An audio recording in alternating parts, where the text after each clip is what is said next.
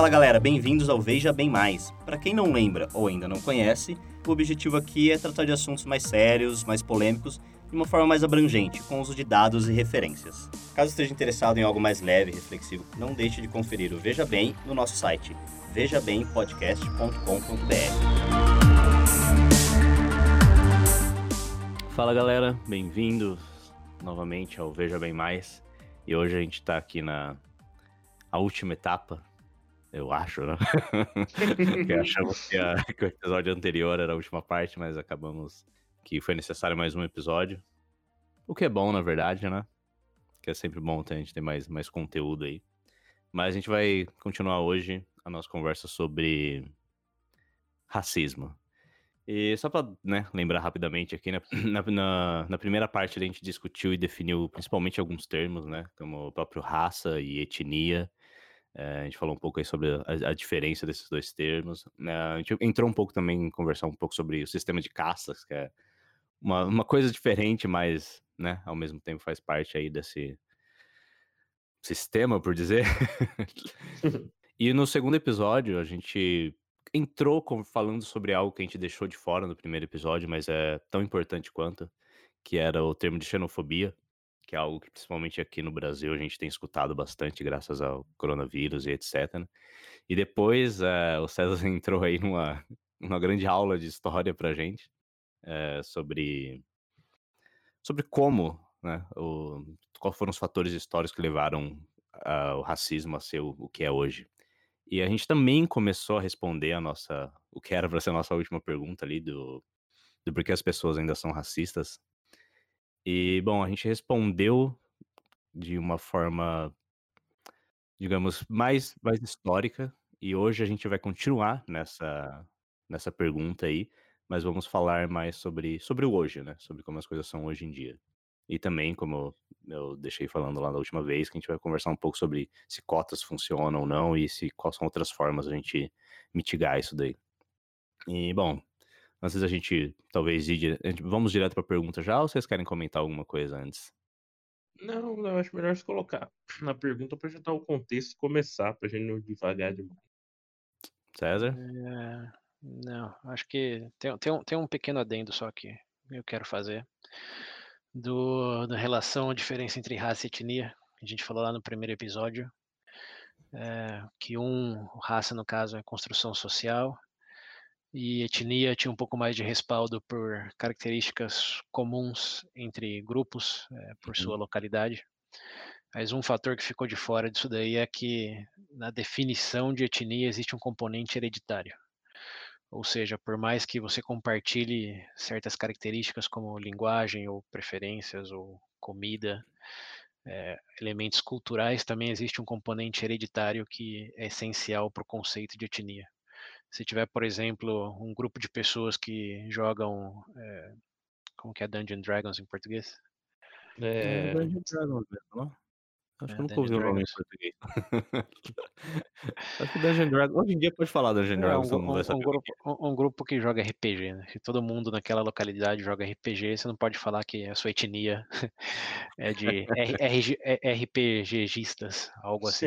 Isso é, é, é, soa um pouco intuitivo, mas co compartilha de algumas outras é, concepções equivocadas nesse sentido de compartilhar gostos e preferências por elementos hereditários. Que, claro, é, se todo mundo pintar o cabelo de verde, por exemplo, eles vão ter essa comunalidade, mas é, você não pode falar que é a etnia do cabelo verde.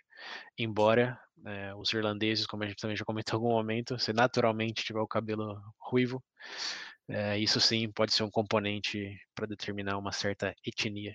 Então vem um pouco aí do, do natural, que lógico, como a gente falou dos caiçaras também, você pode desenvolver ao longo do tempo, que a primeira geração não vai ter nenhum componente hereditário, mas três, quatro gerações para frente, tendo exposição às mesmas variáveis ambientais, é, é, bem provável que algo vai peculiarizar aquele grupo de pessoas daquela região, e aí sim você poderia definir como uma etnia.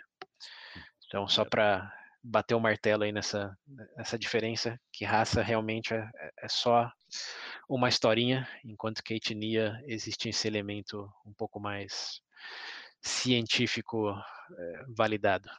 Mas claro, é um componente de muitos, né? Não é só e o é cor de só cabelo. Uhum. é, mas é, um, é, é- é bem essencial. Sem esse componente aí, a linha fica é, um pouco mais, mais cinza de se é etnia ou não.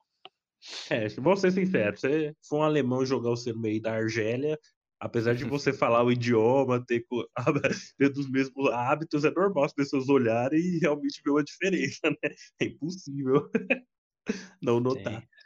É, não, isso é origem, Né? mas aí o, o neto desse alemão lá, por exemplo, já fica difícil eh, definir, Sim. classificar essa pessoa como é, argeliano, é alemão, é descendente Sim. de alemão, mas etnicamente argeliano, porque já está lá faz tantas gerações e já fala idioma, já pratica os mesmos hábitos culturais e dependendo da miscigenação de casamentos aí também, né, É igual tinta, cara. Separado é uma coisa, juntou, vira outra. Não.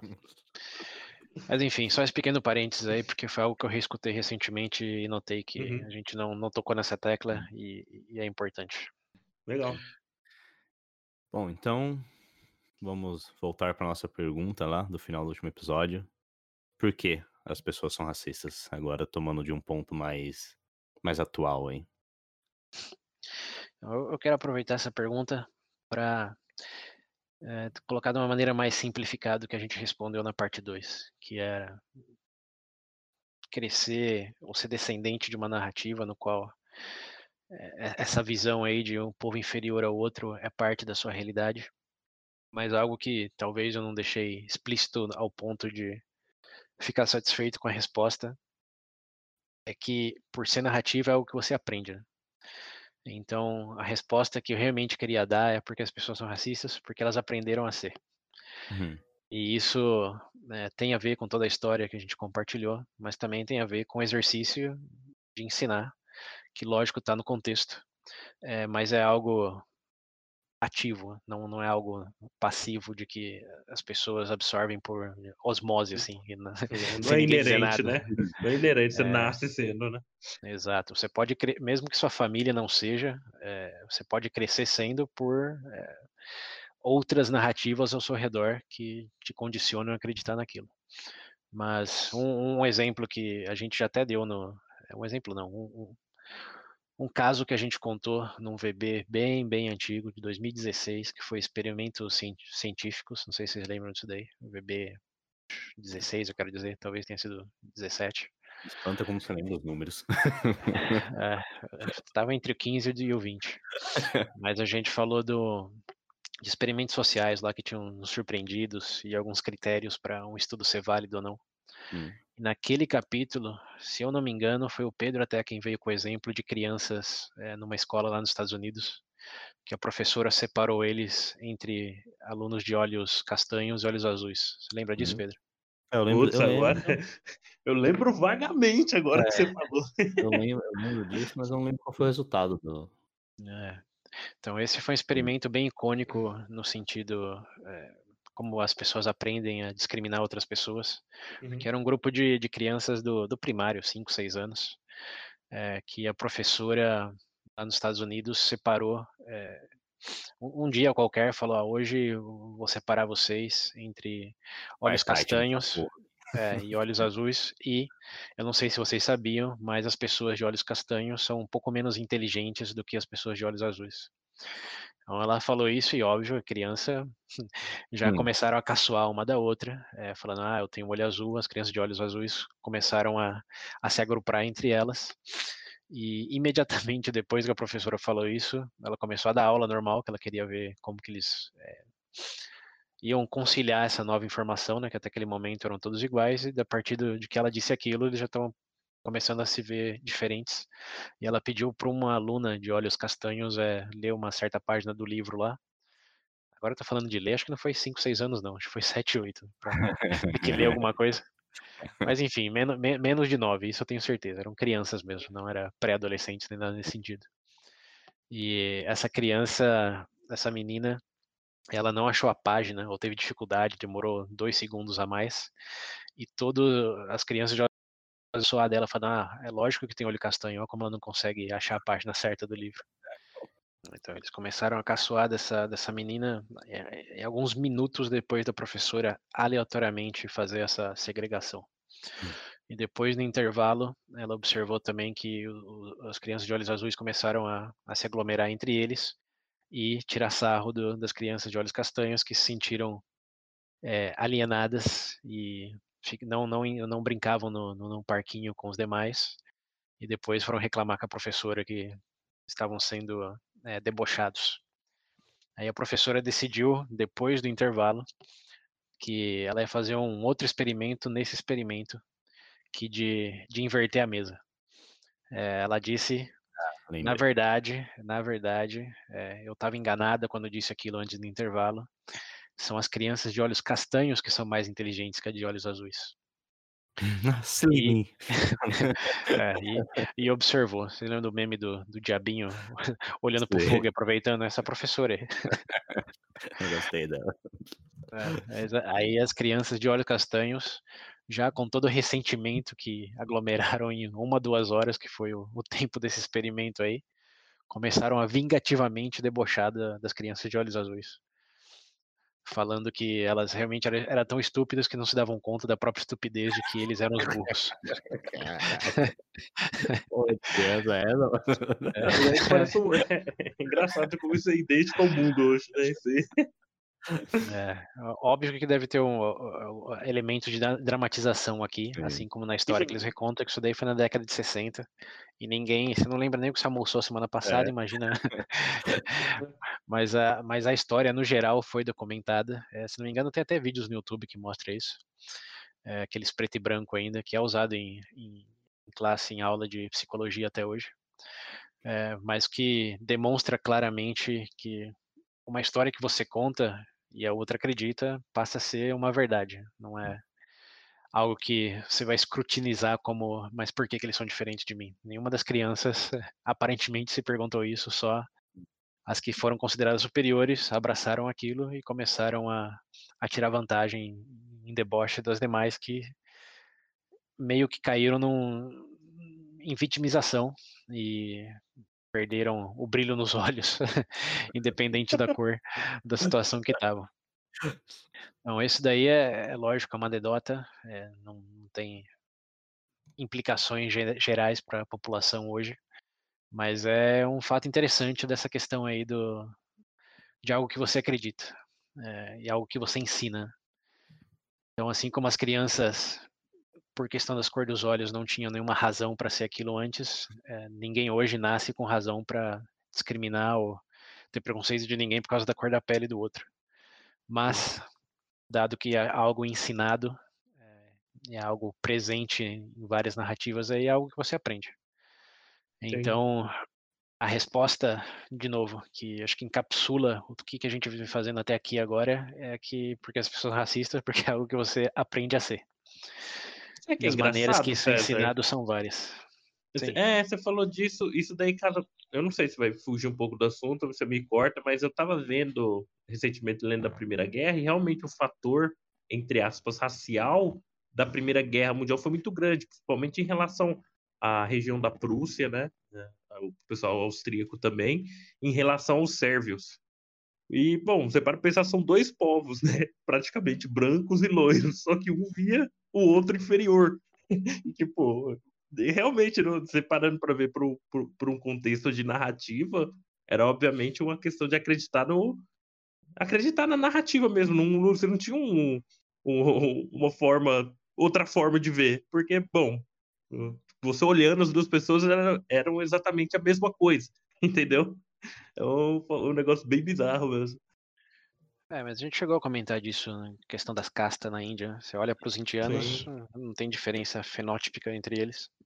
É uma é, narrativa de vê... milenar. É, igual quando você vê, por exemplo, eu estava lendo também sobre limpeza étnica que aconteceu em Kosovo, etc.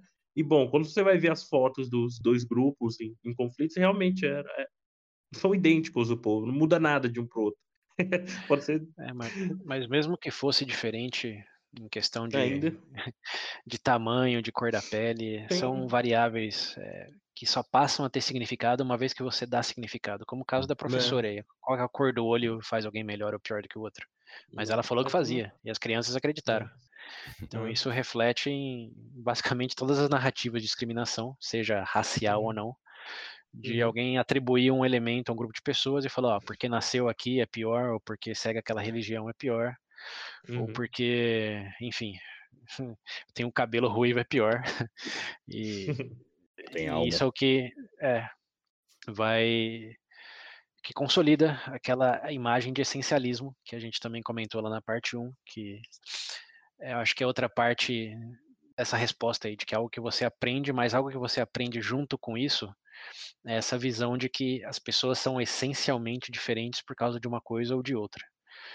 Como a gente também comentou lá na parte 1, e eu quero evitar repetição, mas é um ponto importante para a elucidação do conceito, é que se alguém é, fala da sua altura, do, do, do, do, quão longo o seu cabelo é, ou se você está bronzeado ou não, todos entendemos isso como características superficiais, que não mudam a essência da pessoa.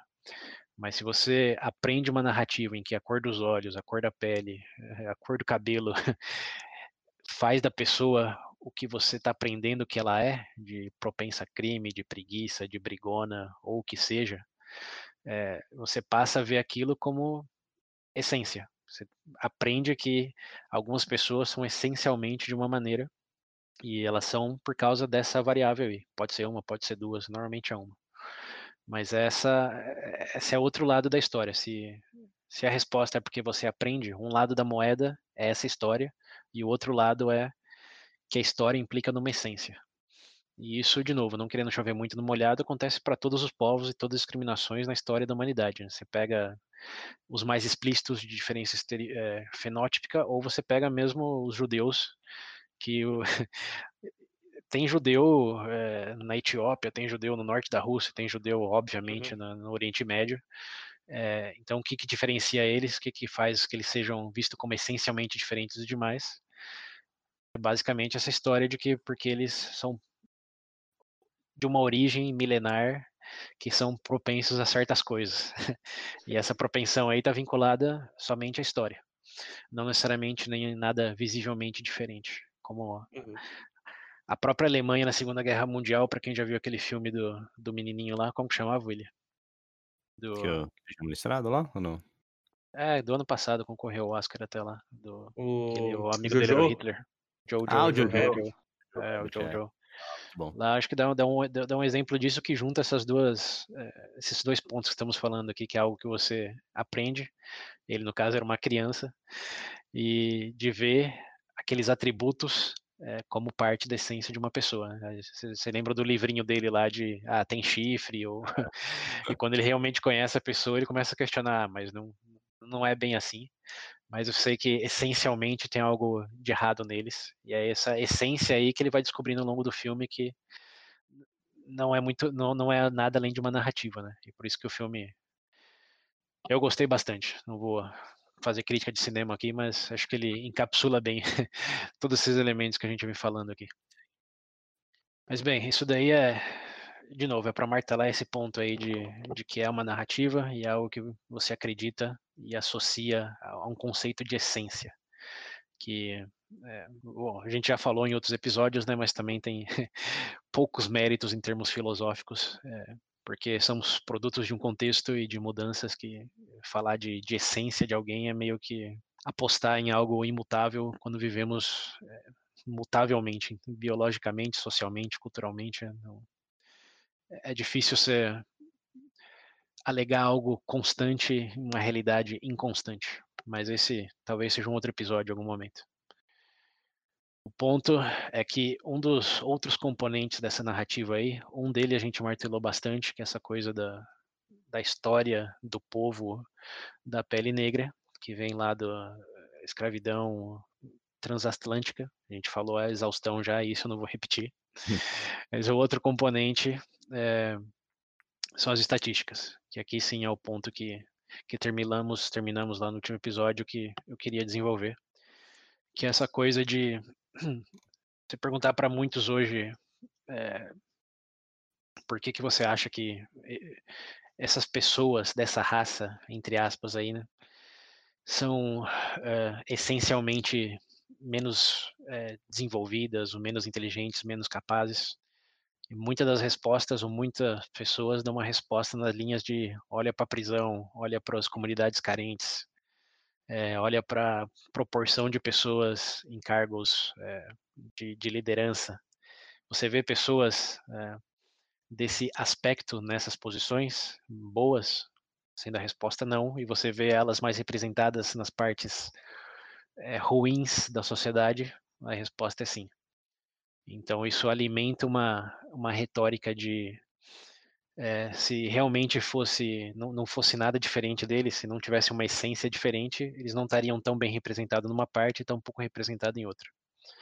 O que eu acho que para todo mundo escutando o nosso episódio aqui já sabe que é, é uma análise meio retroativa essa, né? essa olhar para o hoje e concluir que isso só existe naquele próprio momento, né, que não veio de nenhum outro lugar e que re realmente representa uma essência. Mas um pouco mais analiticamente falando, sabemos que é tudo consequência de tudo que a gente vem falando e existe vários ciclos que se autoalimentam aí. Então vamos começar por é, o porquê que as estatísticas ainda é, retratam essa discrepância. Bom, o primeiro ponto e o mais intuitivo é da história que a gente falou, né? Se você pega qualquer grupo é, e marginaliza esse grupo, é, bloqueando acesso a capital, bloqueando acesso a oportunidade de desenvolvimento, bloqueando acesso a posições de poder, é, esse grupo, como a palavra já diz, né, marginalizado, vai se afastar, vai ter menos oportunidades de desenvolver maneiras sustentáveis de mesmo se alimentar ou uhum. ter um, uma estrutura adequada de, de moradia, de saneamento, enfim, de tudo. E, é, do básico. E isso vai levar, sem surpresas, né, a um ambiente muito mais propício, propício ao crime. Porque a grande pergunta aí é como que você, é, focando nessa parte aí de, de, de, alimentação, de renda, como que você garante é, recursos sendo que existe uma discriminação, sendo que existe uma, um bloqueio para acesso de oportunidades. Como que você ganha dinheiro sem poder usar das vias legais e formais para fazer isso? Vocês podem pensar em alguma opção? Opa, você pula o muro, filho. Vai no ilegal. é, exato.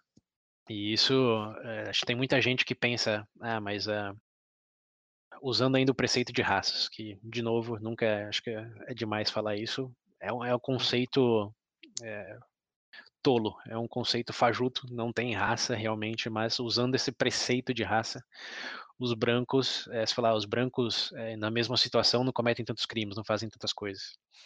Isso daí é uma percepção também equivocada, porque primeiro a realidade é que não temos é, brancos na mesma proporção, nas mesmas situações, porque não tiveram 200 anos de discriminação da mesma maneira que os negros.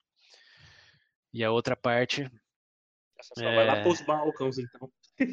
então a, a, a, outra, é, a, outra, parte, isso é falando da nossa realidade aqui, né? Pensando no Brasil. Sim. Mas agora, sair da nossa realidade, eu vou falar para vocês é, de um grupo lá nos Estados Unidos que não foi internalizado na cultura americana no começo do, no fim do século XVIII, começo do século XIX e foi afastados é, para as regiões periféricas dos Estados Unidos e se aglomeraram entre eles mesmos, é, porque eles não eram bem vistos é, pelos, pelos americanos naquele momento. Eles tinham a reputação de um povo violento, preguiçoso, e ninguém queria contratar eles, ninguém queria dar direito ao voto para eles. A sociedade americana não queria que aquele povo fosse parte dos americanos, com A maiúsculo. E esse povo se virou do jeito que pôde, né? É, fazendo algo que não estava nas, nas, vias legais, mas garantindo um ingresso e uma maneira de, de, de ser sustentável ali. Vocês sabem de que povo eu estou falando? É ítalo-americano? Os italianos. É. Os italianos foram fortemente marginalizados lá e a maneira que eles sobreviveram foi com a máfia. A máfia como vocês sabem, foi bem forte nos Estados Unidos, não é à toa que a gente vê filme do Scorsese sobre isso até hoje. Ou várias e várias séries, né? Mas foi a maneira que eles encontraram de, de, sustentar num país que não aceitavam eles como um grupo de pessoas respeitáveis que pudesse civicamente participar da, da economia ou da política. Sangue então, você... quente. É, que eles falaram. Assistir cassino. Só assistir cassino. Além de, in, além de essencialmente corruptos, além de essencialmente é. preguiçosos, além de essencialmente é, não inteligentes, tinha todos esses preceitos sobre italianos, que não à toa, de novo, a região do, da, da, periferia de Boston ali, por exemplo, só tem italiano, que hoje já não é bem periferia, né, porque, hum, qual é aquela palavra que a gente gosta aqui? Gentrificação. É, é gentrificação, foi gentrificado, Nossa. exato. Boa, William, boa memória. Mas, uh, mas, antes não, era, era equivalente à comunidade carente, de um povo Sim. extremamente marginalizado que criou a máfia para se conseguir se, dar bem ali. É, ó, quer ver um exemplo? Assiste um quem todo mundo já viu Poderoso Chefão 2, quando conta o Vitor Corleone jovem, é só lembrar daquilo, tu lembra? A miséria é. que era. Sim, sim. Então, é, é, essa é a, é a, questão de que aqui no Brasil, por razões históricas, a uhum. gente vê essa marginalização com pessoas negras, pardas, é, uhum. e pensa que isso é um elemento que diz algo sobre a essência deles. Mas e pensando, ah, não, se fossem é, se fossem brancos não teria tanta criminalidade, não teria, não estariam aí até hoje, coisas nessas nessas vertentes. É, mas a real é fácil. é que é, a real é que esse não estaria aí até hoje também passa por outras questões de é, essa estrutura da, da racial mesmo que para os imigrantes, por mais que eles tenham chegado em condições desfavorecidas, é, eles tiveram uma internalização que o negro nunca teve ao ponto de é, realmente ter as mesmas oportunidades é, que, o, que, os brancos. Como vamos pegar o Brasil mesmo, sair um pouco dos Estados Unidos. Vocês sabiam que isso até tem que agradecer um ouvinte aí que mandou um link sobre, com essa história. Você sabe quem você é, ouvinte, valeu. Que quando foi abolida a escravidão aqui no Brasil, é, coincidiu dos italianos é, e os espanhóis, mais que nada os italianos, mas é, vierem procurando trabalho por causa da situação de guerra lá na, na Europa. Sim. E lá eles já tinham uma cultura muito forte de ter a própria terra e trabalhar com a própria terra. Então, quando eles chegaram aqui e a escravidão tinha sido abolida, é, os donos, os ex-donos de escravo, é, viram isso como uma excelente notícia. Hum. Por quê? É, existia um povo que queria trabalhar na terra, é, que não tinha nenhuma associação negativa de ter passado gerações escravizados nela, com recursos é, paupérrimos. E existiu. Mão de obra qualificada. É, existe, exato. Foi como uma mão de obra qualificada, que basicamente precisava só dar um, um pedaço da terra que, que, que era uhum. cultivada e, e, desenvolvia dali. É, e existiu um, um, incentivo do governo também, isso não sei se vocês já, já, já viram em algum momento, que o governo, principalmente do Sudeste de São Paulo, do Paraná, eles, existiu um programa de incentivo de dar terras para imigrantes italianos, espanhóis, portugueses. Uhum. Quando que os ex-escravos não tiveram nada parecido. Ninguém deu terra para eles em nenhum momento para que eles desenvolvessem a prática é, cultural de plantar café ou plantar uhum. é, batata, enfim, esse tipo de coisa. Então aí você já chega naquele na resposta desse, ah, mas se fossem brancos na minha situação hoje não estariam aí, não, não estariam. Primeiro que não, você não pode falar no condicional, né? Porque você está sempre pensando no no hoje, mas no ontem, que foi quando isso aconteceu, existiam é, consequências históricas extremamente fortes no sentido, teve incentivo do governo, teve um, um, um incentivo, uma propensão muito maior dos ex-donos de escravos não quererem nada a ver mais com, com, com ex-escravos, é, tanto uhum. pelo ressentimento, podemos dizer assim, quanto pelos estereótipos ali formados também, que é, você já pensava que aquele merecia ser escravo, né? Como que você ia tratar civilmente essa pessoa? É, porque o governo decretou que já não podia fazer isso. A gente sabe bem a história disso, voltando um pouco aos Estados Unidos, no, no Ku Klux Klan. Né? Essa mentalidade aí é, é difícil de desimpregnar. Mas quando você junta esses elementos aí dos incentivos, da cultura é, mesmo de você ser dono do seu próprio negócio e ver aquilo como trabalhar a terra como algo parte da sua identidade, é, digamos, de forma positiva, de um orgulho, em vez de algo que você foi abusado durante séculos, conta muito no desenvolver da história a partir dali. Então, quando você pensa, de novo, no cenário do Brasil, de os ex-escravos, uma vez que eles não tinham é, um lugar para não tinha oportunidade de, de, de trabalho, não tinha é, reputação, vamos colocar aí para reputação não, qualificação é a melhor palavra, para trabalhar em, em oportunidades é, mais industriais. O que aconteceu com eles? Quando tinha aí os imigrantes que ganhavam a terra e faziam o trabalho, e quando eles tinham todo esse estigma em cima, o que aconteceu com, com os negros no Brasil depois da abolição da escravidão? Não, foi é uma criação você para pensar, é, aí, bom, entre aspas, foram mais marginalizados, no caso, não tem outra hipótese. Exato. Você não podia trabalhar, não tinha terra, não tinha incentivo nenhum. Eles foram para a periferia. E se não era empregado, é, se não tinha recursos, o que, que acabou acontecendo nessa zona já marginalizada? Como você ganha dinheiro que não seja com terra, que não seja com oportunidade de trabalho? Vocês já responderam aí, né?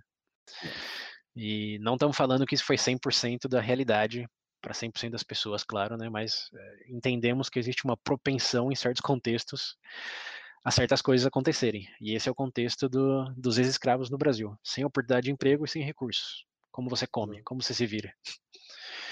É, e curiosamente, é, existe uma pequena exceção nesse contexto que são das mulheres negras, que por não terem é, uma substituição na figura das imigrantes europeias, porque o, do homem sim veio o italiano e começou a, a cultivar certas coisas, a cuidar da terra, porque já era da sua tradição lá, já era um motivo de orgulho, como a gente falou, e isso sanou a necessidade de trabalho em terra que o Brasil tinha naquele momento, mas algo que os ex-escravocatas tinham e passaram a não ter eram as mulheres é, fazendo, arrumando casa, fazendo almoço, é, as não era doméstico o nome naquela época, né? Como que era o nome? Se, se vocês lembrarem aí.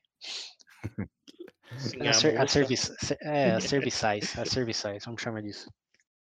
Então, algo que sim aconteceu naquele momento é que, devido às novas leis, as, as, os donos das casas, das fazendas, passaram a contratar as mulheres negras para continuar fazendo esses serviços domésticos, é, sem dar oportunidade para os homens, que já tinha essa, esse objetivo de trabalhar na terra substituído por, por outros povos. Então, naquele momento, só as mulheres negras trabalhavam, ou tinham oportunidade é, direta de, de acesso a algo legal para gerar recurso, para ser remunerada.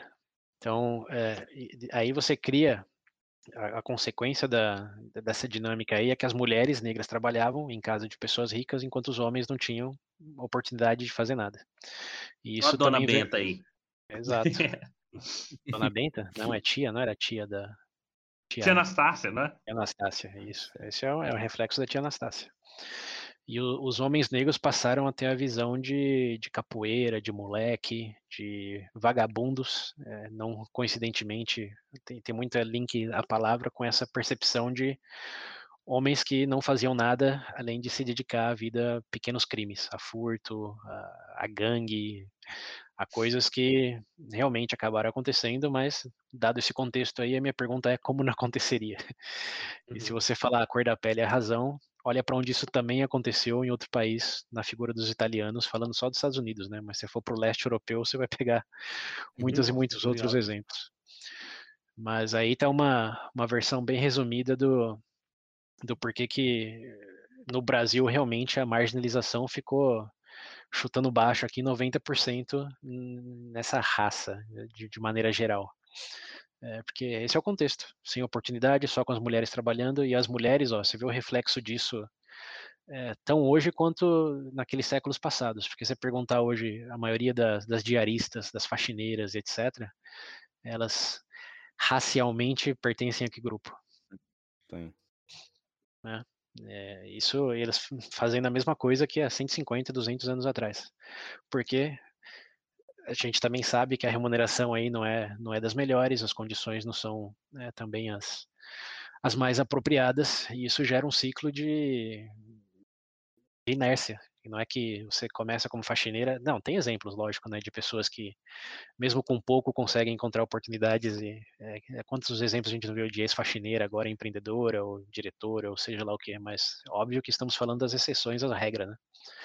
Mas ainda assim é, é, é algo que é, também explica um pouco de como que você sai desse ciclo estando nessas, nessas condições de tão pouco acesso, tão baixa remuneração e já vivendo em comunidades que já são marginalizadas e tem educação pública ruim, tem é, policiamento mais abusivo, mais é,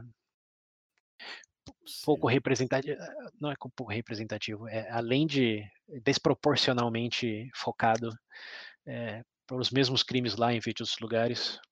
Mas eu não quero chegar nesse ponto ainda. Vamos voltar pro pro pro termo estatístico, que é por que, que as estatísticas ainda representam essa, esse grupo racial e maior nos aspectos negativos que no positivos.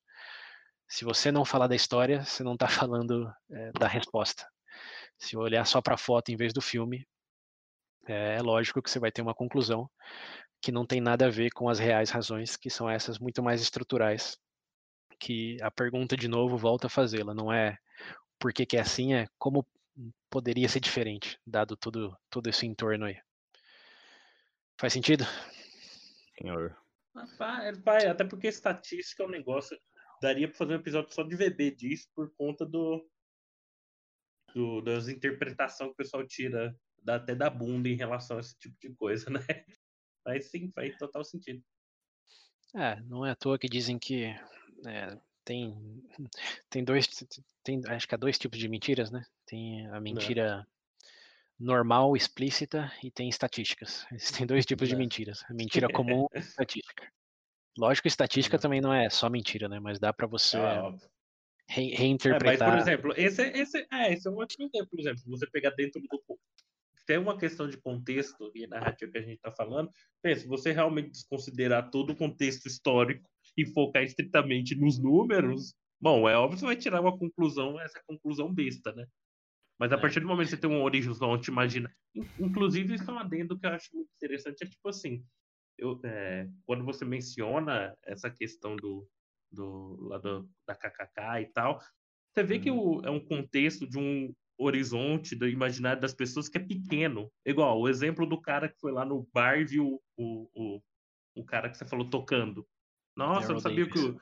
É, exato. Eu não sabia que pessoas como você conseguia conseguiam esse tipo de coisa. Você entende? Então eu vejo que muitas vezes está atrelado a, um, a realmente a um universo pequeno, né? Uma imaginação, uma, uma coisinha minúscula. Não Sim. tem um, um, Até porque, igual você falou, se você, se você tem um, uma, um conhecimento, por exemplo, de como, de como é o mundo, sei lá, igual a gente mencionou o cenário ítalo-americano e brasileiro. Mas você tem o mesmo cenário na Europa, tanto ocidental quanto na Europa, é, na parte oriental, enfim, na própria Ásia. Você começa a expandir, você começa a ver que, que não é tão simples assim. Não basta só um, uma estatística para te dizer o que, o que é a realidade concreta. A estatística não reflete essência de nada, até porque essência é um conceito fajuto, né, como a gente vem discutindo. Mas o, o ponto que a gente está fazendo aqui em, em, grandes pinceladas é, sim, tem pessoas que vão falar, olha, as estatísticas como se isso fosse algo significativo, mas não sim. é no sentido de como poderia, poderia ser diferente e não diz nada sobre esse grupo de pessoas, porque poderia acontecer ou já acontece, como a gente sabe, com vários outros grupos de pessoas em vários outros contextos. A gente falou dos italianos, mesmo nos Estados Unidos hoje, você pegar o, os, os, eslavos, ou propriamente os russos nos Estados Unidos, ainda são uma minoria bastante correlacionada com, com crime organizado e uhum. pobreza. Então ainda tem grupos, ainda né, nessa divisão racial aí de brancos que é, estão no mesmo contexto de outros grupos marginalizados que aqui no Brasil é, coincide ser, ou fatalmente é, pela toda a nossa história, que classificariam como negros. Mas é, é uma questão de inevitabilidade mais do que essencialismo. É a minha perspectiva. Mas aí algo interessante para agregar aqui não é só essa questão, ah, tudo bem, a história justifica e é entendível, mas por que continua assim? É, bom, de, de, um lado a gente entende que as situações realmente não mudaram muito, né? Hoje os homens negros já conseguem ser empregados, mas a gente sabe que devido a essa marginalização, eles nunca foram, a chance nunca foram não, mas é, a, a, a, propensão a ter uma boa educação, a ter um recursamento, a ter até um incentivo por parte do, das gerações anteriores, porque pensa na, na frustração de pessoas que não tiveram essas oportunidades em, em apostar em, em, na educação, por exemplo. Falar, ah, não, obviamente a gente sabe do nosso privilégio aqui que educação é que tem maior chance de te alavancar para os que consideram sucesso na sociedade. Mas se você pegar um, um bisavô, um vô que, que, por mais qualificado que podia ser em certa área, nunca teve oportunidade porque foi discriminado, porque era considerado é, de baixa confiança, ou era considerado de má gente, é, e nunca conseguiu desenvolver aquilo, qual é o, a exposição que uma criança vai ter dessas pessoas que sempre tiveram mais frustração do que reconhecimento por querer desenvolver alguma coisa. A gente tem que lembrar disso também, né, que a nossa exposição é bem diferente de pessoas é, nesses grupos mais marginalizados, porque as barreiras históricas sempre foram menos, então a gente nem considera como que ah, não vale a pena, porque o nosso entorno diz vale a pena, quando em outros entornos essa essa conclusão ela já não é intuitiva, já não é uma coisa que, que você nem precisa pensar. Ela realmente pode estar no, numa narrativa interna ali de você ainda acredita nisso? Deixa de se iludir. É, garante o nosso da nossa maneira aqui. E, e é isso. Você meio que desacredita nessas, é, nessas promessas, nessas mudanças que vem, são séculos, né? São graduais, são inefetivas em muitos sentidos e são desculpa para a corrupção né? do lado de quem decide muitas outras, né? Porque esse é outro ponto também. Quem faz essas mudanças? Quem dá essas oportunidades? Quem decide mudar a lei? São as pessoas marginalizadas? É, então, como que você acredita que as pessoas bem intencionadas que não compartilham nada da sua experiência realmente têm o seu melhor interesse como objetivo? É uma questão complicada, para dizer o mínimo. Né? Uhum. Mas, falar em complicação, esse é, é o outro ponto que, que eu queria chegar, que é do. Por um lado, tem toda essa questão histórica aí, por outro, tem uma auto-perpetuação disso, que é o tema de um livro que eu li recentemente aí, chamado é, Shadows of Doubt, ou Sombras de Dúvida, que a gente falou brevemente no episódio Complexidade, é, que um, um economista é, que trabalhou na, estudando criminalidade nos Estados Unidos fez sobre essa, essa questão de, de como estereótipos é, influenciam a percepção e a, a punição de crimes nos Estados Unidos. É, então ele começa o livro falando sobre como estereótipos é, são necessários de um ponto de vista cognitivo, que a gente já falou, né, que a gente não processa nada individualmente, é tudo coletivamente e categoricamente. É, então ele diz que isso realmente é algo que se, é, existe e sempre vai existir, é, mas é algo que no crime você percebe muito, porque alguns crimes são estereotipicamente muito mais linkados que outros crimes. Então, o que ele diz? Crimes de, de, de, assalto, por exemplo. Não, na verdade, eu dou um passo para trás. Vamos pensar em estereótipos. Quando você pensa no estereótipo é, de um negro alto forte, né, você sente tranquilidade, certa apreensão, pensando em estereótipos aqui. Não estamos falando de ninguém, nem de sentimentos individuais, mas só no geral. É, é uma imagem que te, te faz sentir o quê? tinha que trazer para um contexto brasileiro. O meu, alguém de boletom e bermuda no calor. é, é. é. É, boa. Esse, esse é daí um contexto americano. Eu já tava pensando, 50 Cent, é começar aqui. é, não, boa, boa, boa recontextualização. Mas é. o, efe, o efeito é o mesmo. Lá nos Estados Unidos, é, essa imagem está associada a uma certa apreensão, a uma certa visão de de violência, criminalidade, que é, já existe por causa de todo esse contexto histórico aí, dessas estatísticas que ainda refletem a consequência de toda essa história. Mas é o estereotipo, é o estereótipo que está ali e as pessoas. Eh, existe, né? Não, não estamos falando da validade, estamos falando existe. E o que ele alega é que esse estereótipo, se você é uma pessoa negra, alta e forte, e você uhum. não tem muitas oportunidades de de avançar na vida de maneiras é, mais dentro do, do aceito, da lei, etc., é muito fácil você cometer crimes no qual o seu estereótipo te ajuda. Ou seja, se você decidiu que vai entrar na, para falar de um exemplo bizarro, que vai entrar na vida do crime, você pode cometer fraude fiscal, você pode roubar banco, pode roubar casas é, de férias que foram abandonadas, é, ou pode cometer um assalto, fazer um assalto. É, o que a sua, o seu estereótipo mais te ajuda em cada contexto? Se você for 1,30m, é, gordinho, e for cometer um assalto, qual que é a reação mais esperada nesse contexto? Você vai ser linchado na rua. Vai levar um tapa na cara. É.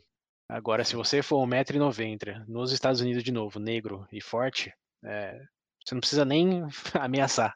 É a conclusão do, do autor do, do, do livro. Fala, ele, ele, uhum. ele, relata experiências de até professores universitários que tinham esse perfil. Né, e quando caminhavam no parque universitário, ele sentia que as pessoas atravessavam a rua, é, que se afastavam. E ele sabia que era, era a imagem dele que, que dava aquela impressão, né, que não tinha nada a ver com ele. É um professor universitário, que, que ele ia se representar ameaça real para alguém. Mas as pessoas percebiam isso dele. E algo que ele fez para mitigar um pouco isso foi cantar, assobiar musiquinhas do Beatles enquanto ele caminhava. E que isso fazia com que as pessoas se tranquilizassem, porque alguém assobiando a música do Beatles claramente não vai querer te assaltar. Né? É, é melhor Ou... do que já pensou, ele, ele começa a associar um Notorious B.I.D. aí o povo vai correr dele mesmo. É, mas ainda assim é ridículo que você tem que começar a cantar no meio da rua para não se para que não seja uma ameaça. Mas Sim. o que ele, ele, que ele relata é que é, ele sentia que se ele realmente quisesse o celular, a carteira de alguém, ele só precisava se aproximar e falar: ó, isso é um assalto, me dá os seus, os seus pertences. Ele só precisava falar né? isso. Né? Não, não precisava falar nada, não precisava mostrar nada, era só chegar perto e falar isso. Já e... sabe, né? Só chega perto e fala assim. É, ele falou: isso faz, fazia ele se sentir com um poder de que ele nunca sentiu antes de nenhuma outra maneira, né? De você, a pessoa te olhar assim, já se retrair, sabe, e fazer como que é, comply, de obedecer. Você tem uma obediência imediata por causa desse estereótipo. Então, se você pensar no, na falta de oportunidades aí de, de pessoas marginalizadas, na falta de poder efetivamente que elas têm para absolutamente tudo, e o que essa estereótipo dá para elas nesse contexto de assalto, é tudo ao contrário. Elas têm é, obediência imediata. Do... É, eles chamam. É, inclusive, não nesse contexto, mas tem um negócio que chama. É, que eles chamam tipo do. Não, sei, não é bem crise, mas é. Vou usar crise porque eu não lembro a palavra certa. Chama crise de uhum. pequeno poder. Quando você tem uma pessoa, por exemplo, nessa situação que passa marginalizada e não consegue se impor, e de uhum. repente ela adquire uma ferramenta, um poder de persuasão muito forte, vamos dizer que é o meio que encantador, né? A pessoa perde um Sim. pouco, pode perder um pouco o controle da, da, de como manter relações. Em outros termos, é a famosa compensação. Acontece muito com donos de carro grande. Mas aqui estamos falando de. aqui estamos falando de, de violência e pessoas marginalizadas. Então, uhum. fo focando nisso ainda, é, isso faz sentido intuitivo para a gente, mas o que talvez não faça Sim. tão sentido é que existe um condicionamento aí que não tem nada a ver com essencialismo e cor da pele nenhuma, mas só de condições mesmo, que um assaltante negro alto e forte vai ter muito a taxa de êxito muito maior que qualquer outro grupo de pessoas. É, então, o que acaba acontecendo por vias até orgânicas, se assim você quiser dizer, né? Porque a pergunta passa a ser como poderia ser diferente. Uhum. É que o, o, o, os perpetuadores de assaltos é, nos Estados Unidos, a grande, grande maioria, são negros, é, homens jovens. E isso leva a um outro ponto que é, é, da maioria dos crimes que você tem disponíveis aí na sua, no seu menu de crimes, no seu cardápio de crimes, você tem, por exemplo, evasão fiscal, você tem assalto à, à propriedade, à, propriedade sem pessoas dentro, você tem assalto a bancos, tem um monte de coisa desses crimes aí e assalto à mão armada na rua, quais você acham que tem a maior taxa de aprisionamento depois, que a polícia realmente consegue pegar e prender? Mais simples. Não, Qual que tem não, uma não, a maior taxa que a polícia consegue pegar, você diz? Concluir? É, dessa, desse menu Eu de crimes aí. Bom, dos mais graves, né? Por dos exemplo, mais graves que implica por exemplo, assaltar ah. banco, esse tipo de coisa, que obviamente é uma investigação mais parruda. É, mas tanto que se eu, se eu fosse um alça, alça, se eu fosse um bandido, por exemplo, eu ia optar por crime menor por conta de, bom, eu acreditar que a taxa de de apreensão seja mais, sei lá, seja mais fácil escapar desse crime do que dos outros, né? É, então você acha que está confundindo duas coisas aí, que uma é a gravidade do crime e a outra é a quantidade de crime. Assalto a banco, sim, você tem uma investigação maior, é, mas quantos assaltos a banco você tem por pessoas assaltadas? Ah, entendi. Hum, Entendeu? Então, Uhum. quantas pessoas vão para cadeia? A minha pergunta é: qu- qu- quais os Ah, tá, criminais por- que mais vão para cadeia? Os assaltantes de Ah, banco, crime os menor. sequestradores? É, são os assaltantes, é, porque você já está na rua, onde é mais provável que já tenha polícia, você já tem uma testemunha visual também, que a pessoa está te vendo, né? Diferente de evasão fiscal ou outro tipo de coisa que vai saber a cara do, do indivíduo. E é, você tem também a chance de dar errado, né? Da pessoa reagir, de você tropeçar na fuga, enfim, um monte de coisa pode acontecer que nos outros crimes é, não acontecem e levam a menor taxa de, de aprisionamento. Então aí você junta essas duas variáveis aí, por Uhum. condições estereótipicas e por é, bom, condições sociais, você já tem uma maior propensão a cer certo grupo de pessoas se sentir mais apoderado e mais eficiente em certo crime que, conversamente, é o crime que mais tem é, encarceramento. Encarceramento. Essa é a palavra? Encarceramento? É, isso mesmo. É, mais tem encarceramento. Então, que tipo de pessoa você vai mais, mais ter encarceradas? Olha a estatística aí de novo. Que grupo de resumo, pessoas cara, mais é- vai estar na cadeia? O que eu consigo ver disso daí é um movimento de espiral, né, cara? É uma espiral isso, Isso. aí. É, é- é o que eles chamam um de, de ciclo de é, ciclo positivo ou de Uhum. É ciclo positivo? É, Positivo? é po- positive, é positive feedback loop em inglês. Hum. É um ciclo de retroalimentação positiva, ou seja, quanto mais estereótipo você tem, mais pessoas que tiram certa vantagem daquele estereótipo são propensas a cometer algo que Hum. leva a uma maior taxa de encarceramento, que leva ao reforço do estereótipo. É, é um círculo. E é um círculo que é difícil você quebrar, porque ele está alimentado em três, quatro pontos aí, e um deles sendo um histórico de 200, 300 anos. É, mas é um ponto que quando você olha as estatísticas, você não está necessariamente pensando nisso, né? Por isso que eu falei que ele é pouco intuitivo. Porque realmente você tem essa desproporcionalidade de, de crimes associados a crimes é, resolvidos, porque essa é outra coisa. Né? Quando você olha para a estatística de crime, você não está falando de todos os crimes que existem no mundo, ou numa cidade, ou num país. Você está falando dos crimes investigados, dos crimes é, resolvidos, se a pessoa foi, é, foi encarcerada. Sim. Então, de, de, todo crime que existe no mundo, qual a porcentagem vocês acham que realmente é, é um crime que virou estatística? Porque foi reconhecido, foi processado, é, foi, foi trabalhado.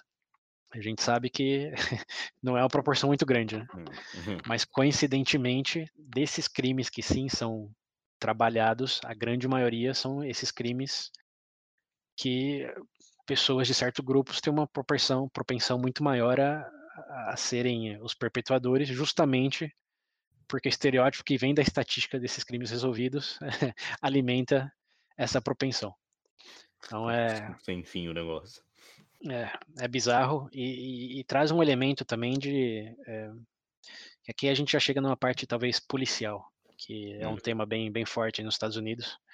E é outra parte dessa questão de estatística aí que a primeira a gente já falou, é histórico. A segunda a gente também está falando aqui de um ciclo que se autoalimenta.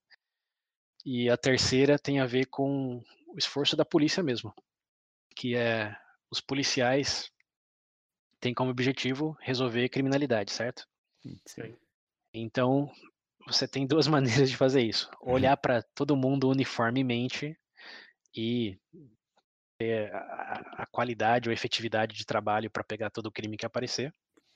Ou você pode focar em regiões e grupos de pessoas onde você tem uma maior probabilidade de pegar um crime, que é o, é, é o perfilamento, essa é uma palavra em português, quando você traça certos perfis e foca nesses perfis aí, pode ser de lugares, pode ser de grupo de pessoas, é, para investigar, como por exemplo, é, se você vai parar carro na, no trânsito, você vai pegar, vai parar carro de jovens entre 20 e 25 anos, é, ou carros de idosos de 60 anos ou famílias com três crianças no, no carro. No, Para você tá jovem. É, principalmente se for sábado à mãe. noite, né? É jovem tá fazendo Pai. bosta. Dentro É. do carro é pai, mãe, a criancinha no, no banquinho e 50 cachorro. quilos de cocaína no porta-malas. É, então, quem, quem, quem, realmente trabalha com crime sabe que a cocaína tem que estar nesse Sim. carro, né? Não, não no outro. Mas o que acontece estatisticamente? É, se você perguntar para os policiais quem mais dirige bêbado, é o grupo de, de pessoas em que idade? De 20 a 25 ou de, de 40 a 50? O que, que vocês acham? 20 a 25. É engraçado você falar isso, porque eu tava vendo, inclusive, como eles traçam perfil de operação mesmo policial. E realmente é isso. Você tem o que se chama de zonas vermelhas, né? Que obviamente deve cair dentro do contexto, dentro do perfil, e fazem alocação, por exemplo, essa unidade, sei lá, especializada em combate a, por exemplo, reativa, por exemplo, que é aquela, tipo, como se fosse a polícia militar, que o objetivo é impedir crimes, você designa para essas regiões. Então você já uhum. tem esse perfil, é estrutural esse negócio, né? É, o estereótipo é de lugares, assim como de pessoas. É, é, mas, ao, mas ao ponto da, da estatística de, de pessoas bêbadas, por exemplo, é intuitivo para gente de que sim, de 20 a 25 anos é maior, mas o ponto que eu quero martelar é se você se os policiais estão parando pessoas entre 20 e 25 e estão registrando pessoas embriagadas nessa, nessa faixa, é porque uhum. necessariamente todo mundo entre 20 e 25, a grande maioria, dirige bêbado, ou é porque os policiais não têm registro das pessoas que eles não estão parando entre 40 e 50? Vocês sabem quantas pessoas entre 40 e 50 realmente vai no bar e, e dirige embriagada? A, gente está falando de grandes estatísticas aqui, mas só em anedota eu conheço pelo menos umas 5, 6 pessoas Não, entre 40 e 50 que fazem isso tranquilamente. Sabe que é realmente a parte pior disso tudo? Porque, bom, de verdade, eu acho que fazem isso porque realmente, entre aspas, é mais fácil e dá uma sensação de estar tá fazendo alguma coisa. Porque sejamos Atividade. sinceros, to, todo mundo faz merda. Bom, uhum. a, a, outra a única hipótese possível seria se existisse uma força policial para patrulhar 24 horas todas as pessoas do país. Entendeu? Exato. Que não, não funciona para ninguém, né? Mas. É, ou, ou então a solução seria, bom, já que a gente não consegue chegar no. Obviamente, para ser justo com todo mundo, vão todo mundo todo mundo a partir de hoje vai ser sei lá é, vai estar tá sob vigia ou coisa do tipo é o único contexto que seria possível ser, entre aspas, justo. E nem justo, para ser sincero. É, só totali totalitário. É, só se... é, mas, mas o ponto aqui não, não é nem realmente isso da justiça, é uma questão de só o quanto que a estatística realmente está refletindo de uma realidade, de uma essência de algum grupo de pessoas uhum. ou de certos crimes. Que a gente já viu por duas outras razões que é pouco. Agora tem uma terceira que diminui menos ainda a, vamos colocar aqui entre aspas, a real realidade desses uhum. números aí. Porque, obviamente, se você está olhando só para um grupo de pessoas, e está uhum. registrando esses crimes, você vai automaticamente associar esse crime a esse grupo de pessoas. Você não está olhando para os outros. É como uhum. você pescar num lago só de três lagos e falar que essa região só tem esse tipo de peixe. Você está pescando só num lago. como a, a estatística é assim, é matemática. Você está falando, 80% dos peixes nessa região são esses, tá? Mas você está pescando em um lago tem três, ou tem dez lagos. Então, qual que é a, a, a, veracidade, digamos, no sentido, a realidade é essa? Não, a realidade das estatísticas é essa, porque você está pescando nesse lago, nesse horário, e é isso que você está registrando. Mas se realmente você parasse todo, 100% dos carros no, no trânsito é, de sábado à noite, será mesmo que a população entre 20 e 25 seria desproporcionalmente mais embriagada do que aqueles entre de 30 para cima, por exemplo? Eu genuinamente não sei. Eu só sei que você tem entre 40 e 50, você tem muito menos chance de ser parado na volta para casa. Até porque você vai estar dirigindo um carro melhor, você já vai ter é. uma cara de poker face um pouco melhor também para depois que bebeu. Mas vai estar embriagado do mesmo jeito. Tá, tá, cometendo um crime igual que o carinha de 22 anos num Celtinha 1.0. Mas o policial não vai olhar para você duas vezes. A minha idade, rapaz. Já vivi muito. É, e isso, curiosamente, eu tô falando aqui de, de, de, embriaguez, mas nos Estados Unidos teve um experimento lá no norte da. É, qual que é o nome do estado lá? Ah, não, não vou lembrar o estado, acho que era Pensilvânia. Mas do. De que eles fizeram esse experimento aí de parar é, 100% das pessoas, em vez de parar só o que eles achavam que tinha maior propensão em, em ter alguma coisa fora da lei ali. Sim. E nesse pequeno estudo aí, que foi uma semana, não sei se tem a maior validade estatística do mundo, assim, tudo considerado, mas foi algo diferente que eles fizeram, que realmente o, o, o de novo, não sei se é essa palavra em português, mas o perfilamento racial que existe lá é bem maior do que aqui, né? Como vocês veem pela hum. notícia fora aí. Sim. A chance de você de parar em seu carro se você é negro nos Estados Unidos é 15 vezes maior do que se você for branco. Hum. É, e eles, nesse experimento, falaram, não, vamos, vamos parar todo mundo igual. E descobriram que que tinha mais coisas ilegais no carro, como quantidades pequenas de droga, ou carteira vencida, ou para-brisa que não funcionava, é, eram os brancos, não eram os negros. E era uma diferença tipo de 15% dos brancos foram parados, tinha alguma irregularidade no carro, enquanto que os negros, de novo, 100%, considerando novo, velho, família, eh, solteiro, era 7%, basicamente o dobro, o dobro da, da representatividade no, no, público branco. Só que você fala, pô, mas por que que então eles param, você vê tanto mais é, caso de apreensão de ilegalidade em motorista negros nos Estados Unidos? Porque é só que eles estão parando. Sim. Se 90% do carro que eles param, obviamente, 80% né, do crime vai estar nesses carros que eles param. Então, de novo, a gente volta nessa coisa do, da conclusão alimentando a premissa em vez de, de ao contrário. É algo, no mínimo, curioso, né? Para não dizer extremamente frustrante é. e desanimador, porque, como o Pedro disse, aí não é fácil de mudar, né? Como que você vai colocar o negócio 100%? O que você pode fazer é ter mais consciência disso. É falar, ó, departamento de polícia, quem que estamos parando? Não vamos ver quanto a gente está pegando de, de drogas ou de irregularidades. Quero ver a estatística de quem que a gente está parando. Se está numa coisa mais é, pareto, mais, mais razoável de representatividade da população, ok. Mas a gente está parando 90% dos jovens negros, é, algo que já começou errado aí, né? Porque os pra brancos tá jovens não cometem errado. nada.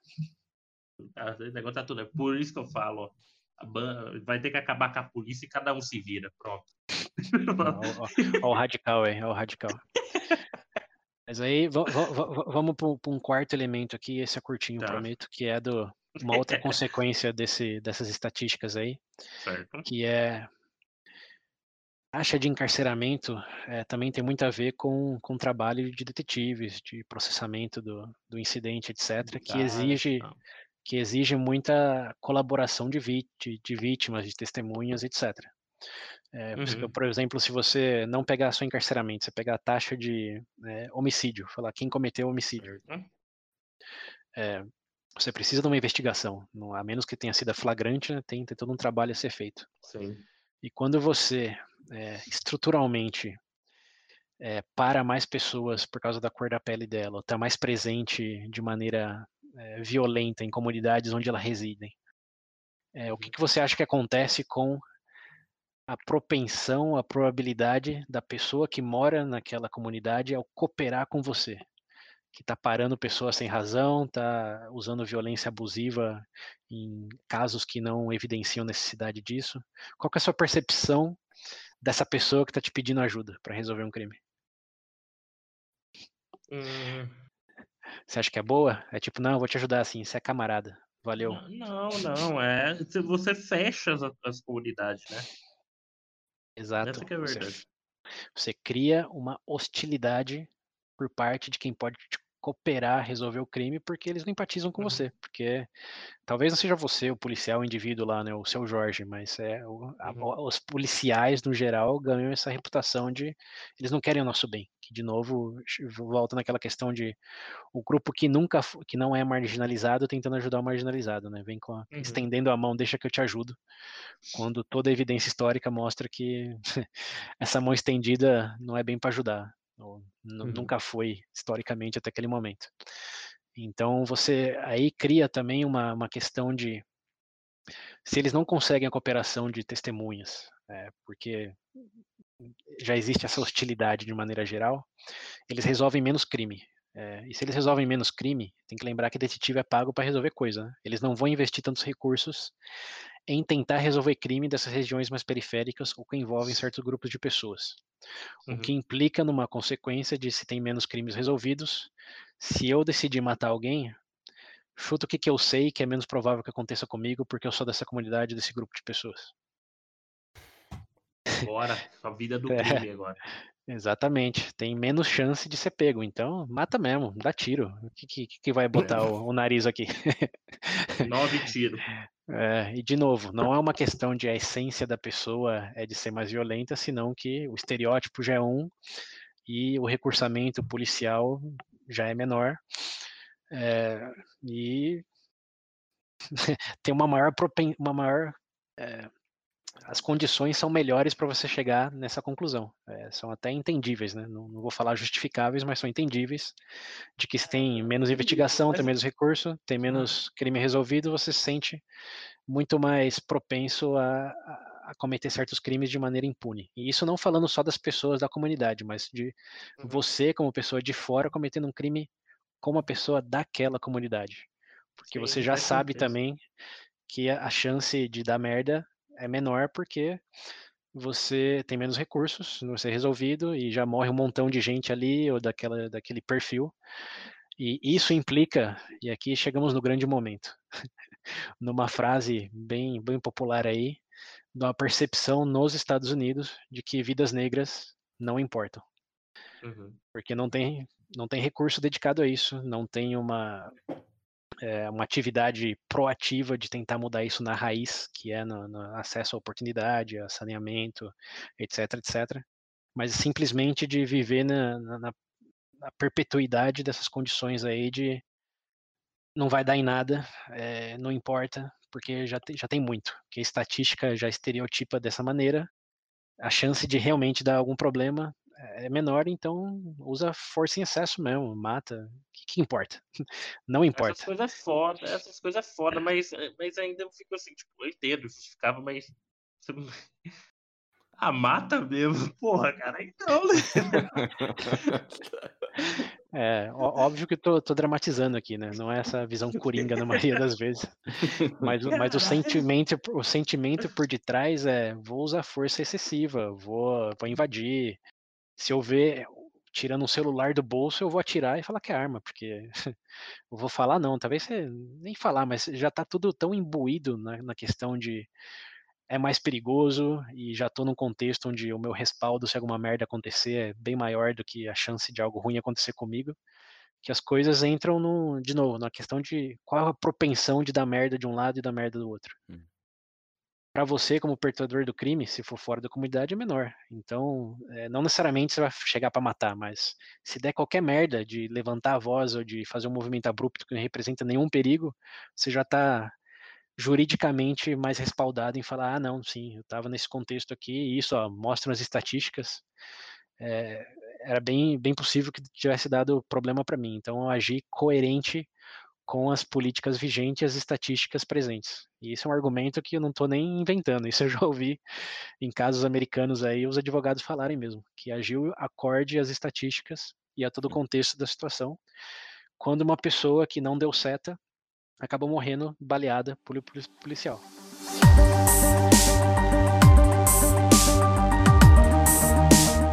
Bom, depois dessa, desse grande papo, dessa conversa aí, Acho que deu pra gente entender que essa é uma questão muito, muito complexa, né? Muito complicada. Uh, mas focando mais, ainda mais no hoje aqui, vocês acham que há uma forma de, de a gente mitigar isso, de melhorar essa situação? Que situação? o racismo. Ah, a gente tá falando de algo um pouquinho, um pouquinho maior, um pouquinho mais abarcativo. Só o racismo, é, só? Só o racismo, coisa básica. Daqui, eu tenho uma receita de bolo aqui. Tem que sair desse episódio com a solução pro final do racismo. Esse é o ponto. Bom, eu tenho, eu tenho duas, eu tenho duas aqui, eu tenho isso em duas vertentes. Tem a, tem a uma que já vem sendo feita através, seja tra pequenos trabalhos pequenos, como o César mencionou do. Como é que é? Daryl o quê? O nome do. Daryl Davis. É, Daryl Davis, né? Que é realmente um trabalho interessante. E que eu realmente acho que é muito significativo. E bom, tem a segunda hipótese aí, que é o povo ficar pistola mesmo e, e já era. O que, que isso significa? Bom, eu vejo, não, falando sério agora, eu vejo que hoje temos dentro do discurso, principalmente dos movimentos antirracistas, principalmente quando você fala direto com a minoria está marginalizada, eu vejo um sentimento revanchista. É compreensível, sim, Mas, bom, eu vejo isso podendo ser uma forma de escalar para não para uma solução do problema, não de uma forma pacífica, sabe? Uhum. Você vê certas tensões raciais? Sim, ah, né? E principalmente os casos agora, eu imagino que você está acompanhando os Estados Unidos de novo, né?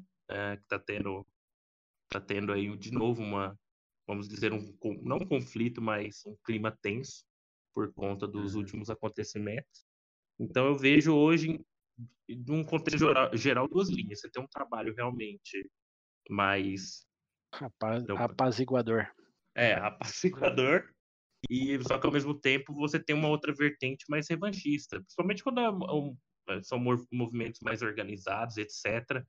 Então, se você perguntar para mim hoje, eu vejo dois tipos em relação ao antirracismo. Obviamente, eu acho o primeiro muito mais atrativo, né, por conta de que realmente é uma solução efetiva, porque é uma coisa o cara conseguir convencer um, um, um membro do KKK, dar um 180, cara a cara, bom, é um trabalho obviamente, escala, mas muito mais representativo do que se almeja, do que você conseguir buscar por meio da força e etc. Mas esse do Daryl Davis aí, você acha que eu, eu não entendi bem onde está a solução? É fazer igual não, ele? Não fazer igual a ele, mas eu vejo que, que esses trabalhos em uma questão de como ver, porque os Estados Unidos são comunidades fechadas, né? É difícil falar do contexto americano em relação ao brasileiro. Mas eu vejo esse trabalho, talvez, ser mais um trabalho interno de comunidade, aproximar, porque hoje são blocos fechados, né? são barreiras que ainda existem. E soluções vindo diretamente só do governo, por exemplo, para nivelar ou não, ainda falta um aspecto ali humano na, na, na, relação, né? E, obviamente, é igual você vê, toda vez que passa alguma medida, alguma coisa, né, principalmente por conta de discurso, de briga de, de discurso de, de classes, por exemplo, ser pobre contra rico, branco contra negro, etc., você tem um nivelamento, tudo bem, que vem do governo, mas ainda não tem essa característica, esse aspecto humano na discussão, e de vez em quando gera mais conflitos. Né? Ah, por que eu tenho que pagar por isso? Por exemplo, em relação a taxas. Ou, obviamente, quando você entra no mérito só das cotas, e provavelmente vai cair em algum momento de discussão um argumento da pessoa, de alguns é, pô, eu estudei tanto porque eu não posso, entendeu? Obviamente que a gente vai, agora entende todo o contexto histórico que a gente mencionou antes, mas não é assim todo mundo vê.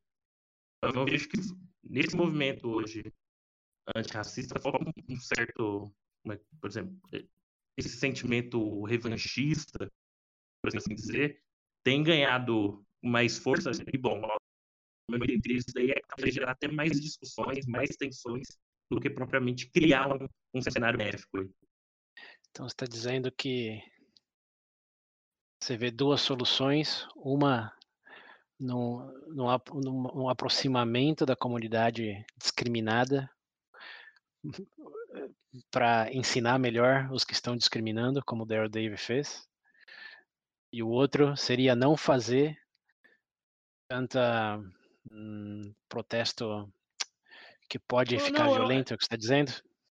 Não, eu acho que as, essas escaladas de, de, de, de, de tensões, etc., é um tipo de forma de que eles encontraram de protesto efetivo. Eu acho que, no fim das contas, uhum. vão acabar optando por uma ou outra. Ou você vai ter uma abordagem mais assim, ou você vai ter o, o pessoal vai pistolar de vez e vai querer levar tudo por esse lado, entendeu? O pessoal. Eu não sei, tô tendo dificuldades em entender sua perspectiva aí, porque Tá, tá, tá, dizendo como se fosse algo preto e branco quando a gente falou nas últimas três horas aqui que, que não é bem assim, né? Ah, mas hoje a narrativa é essa, e até, até o fato de você mencionar o próprio BML é prova disso. Hoje ele é a cara do movimento antirracista. Obviamente, é. ele sendo como foco, a narrativa principal vai ser dele. Bom, obviamente não é um movimento pacífico, por assim dizer, né? Mas quem é ele? Tem, tem, tem um nome? Tem um líder? Tem uma organização? É um exército? Tem. Não, o BML tem sim, tem sim lideranças e tudo, obviamente. Sim, mas não é consolidado, não é um exército, é, é um movimento, não é, um, é uma instituição. É uma frase que, na verdade, surgiu de, de uma pessoa no Twitter, acho que em 2014 ou 2016, algo assim, que foi um sentimento que falou, não, vidas negras importam. E esse hashtag aí explodiu e as pessoas simpatizaram com isso e, lógico, começaram a se organizar, mas em virtude desse sentimento, não do vamos derrubar o governo dos Estados Unidos. Pode ser que, que até exista, mas tem. Estamos falando de muitas pessoas em muitas situações diferentes e funções diferentes, é, não de um grupo bem definido, orientado a um objetivo estrito. Até porque os juízes nos Estados Unidos, os políticos, que também tem muitos que se enxergam nessa luta, compartilham desse sentimento e apoiam o movimento, mas como movimento, não como instituição armada, um Black Panthers aí que você, não sei, talvez esteja imaginando.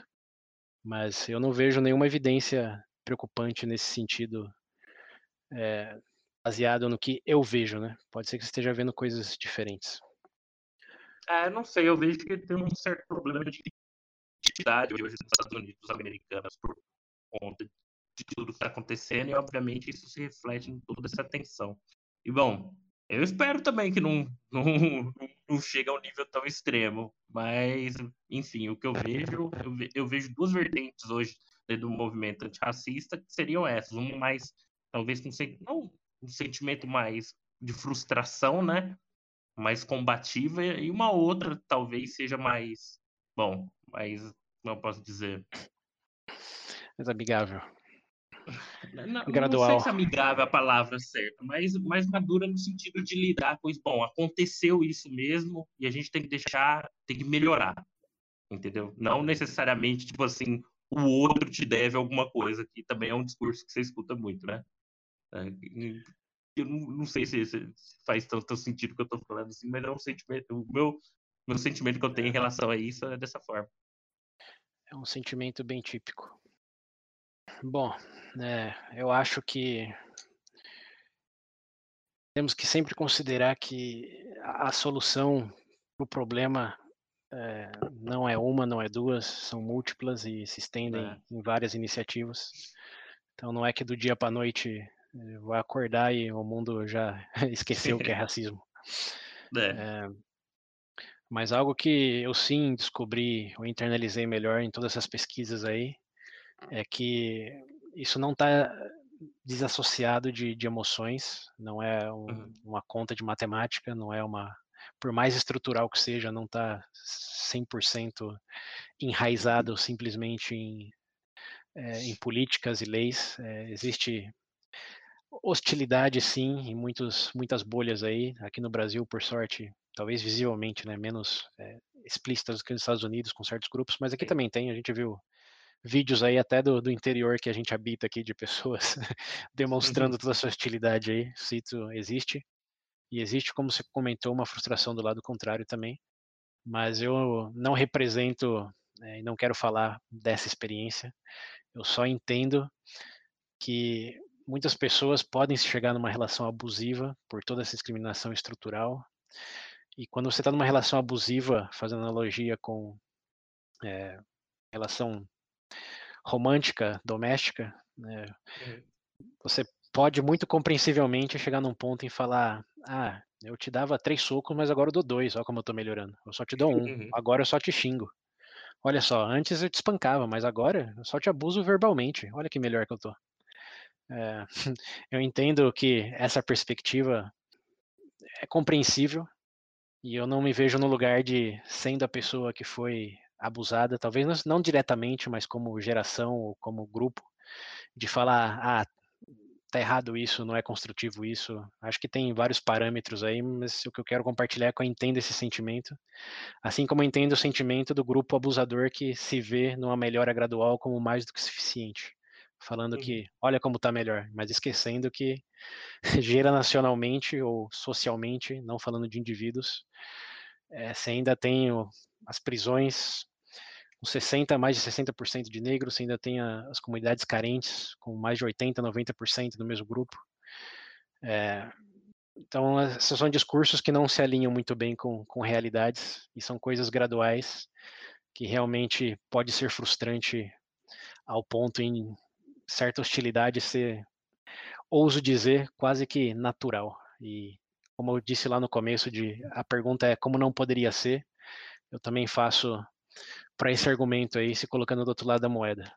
Você acha que realmente teria, você usou a palavra maturidade aí, para se colocar na situação contrária e falar, aham, é, tem que ser gradual e apaziguador no máximo possível. Entendo logicamente que não ser assim implica em outros problemas. É, mas se são problemas que são justificados ou não, se tem o seu mérito ou não, aí eu já, já não me arrisco dizer não, porque, de novo, essa experiência, por muita sorte privilégios, eu não tenho. E não quero falar por quem as tem ou teve, enfim.